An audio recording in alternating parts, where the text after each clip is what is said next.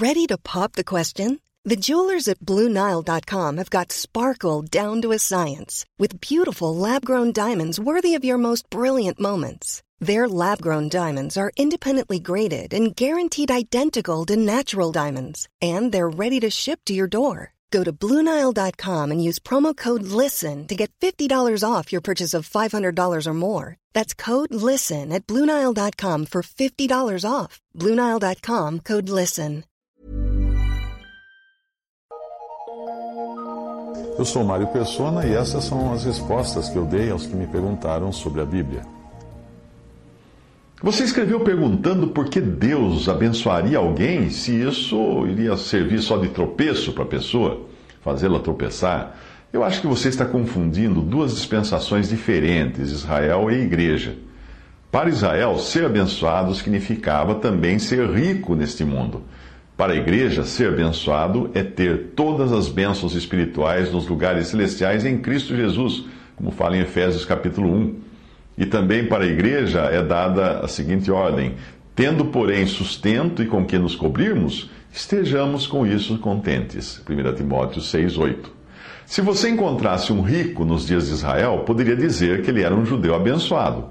Mas quando você encontra um incrédulo rico hoje, não existe fundamento para associar a sua riqueza a bênçãos de Deus, às bênçãos de Deus, apesar de nem ele saber que se não fosse da vontade de Deus, o seu coração já teria parado antes dele ganhar o seu primeiro centavo.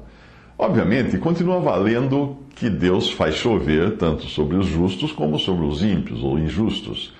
No que diz respeito ao crente, não existe para a atual dispensação a noção de bênção como sendo algo material mas só espiritual. É só essa, essa bênção que Deus nos promete hoje ao cristão, são bênçãos espirituais nos lugares celestiais em Cristo Jesus. Quando se trata do cristão, o que ele recebe de Deus são misericórdias. E se isso incluir bens materiais, o mais certo é que Deus quer fazer dele um despenseiro ou responsável pela despensa de Deus, para poder repartir e usar esse dinheiro ou essas, esses bens a favor de Deus e da sua obra. A riqueza e o dinheiro não são o problema ou o que leva a pessoa a tropeçar, mas é o amor ao dinheiro que leva a pessoa à ruína.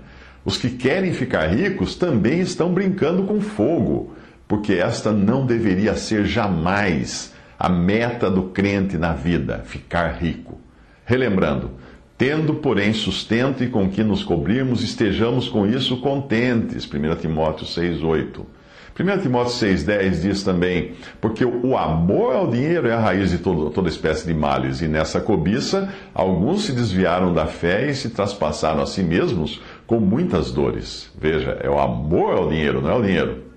1 Timóteo 6,9: Mas os que querem ser ricos tá, caem em tentação, em laço, em multi, muitas concupiscências loucas e nocivas que submergem os homens na perdição e ruína. 1 Timóteo 6,17: Manda aos ricos deste mundo que não, não sejam altivos, nem ponham a esperança nem certeza das riquezas, mas em Deus, que abundantemente nos dá todas as coisas para delas gozarmos. Tiago 2,5: Ouvi, meus amados irmãos, porventura não escolheu Deus aos pobres deste mundo para serem ricos na fé e herdeiros do reino que prometeu aos que o amam? É claro que isso nada tem a ver com, os que ensinam os pregador, com aquilo que ensinam os pregadores da prosperidade, que incitam os seus seguidores à avareza, ao amor ao dinheiro. Eles estimulam os seus seguidores a ficarem descontentes com o que eles têm. E a Bíblia fala: estejamos com isso contentes. Eles ainda incitam os seus seguidores a desejarem sempre mais. O Senhor foi categórico em condenar o amor às riquezas. O amor às riquezas é a avareza.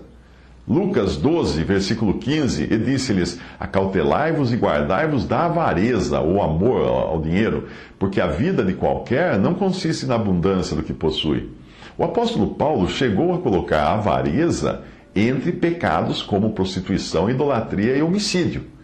Romanos 1,29 diz o seguinte: estando cheios de toda iniquidade e prostituição, malícia, avareza, maldade, cheios de inveja, homicídio, contenda, engano, malignidade.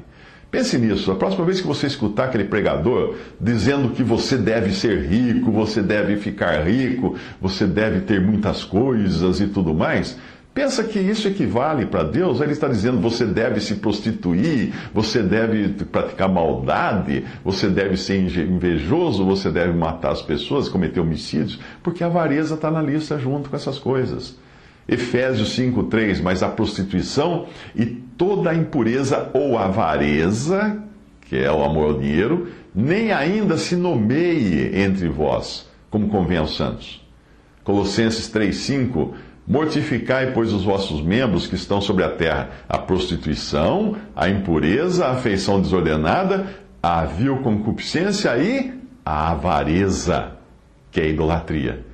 É por isso que hoje muitos templos chamados cristãos estão cheios de idólatras, pessoas ali adorando Mamon, querendo ficar ricas e ricas, e pessoas dando testemunho de como elas ficaram ricas depois de passar a frequentar aquela religião.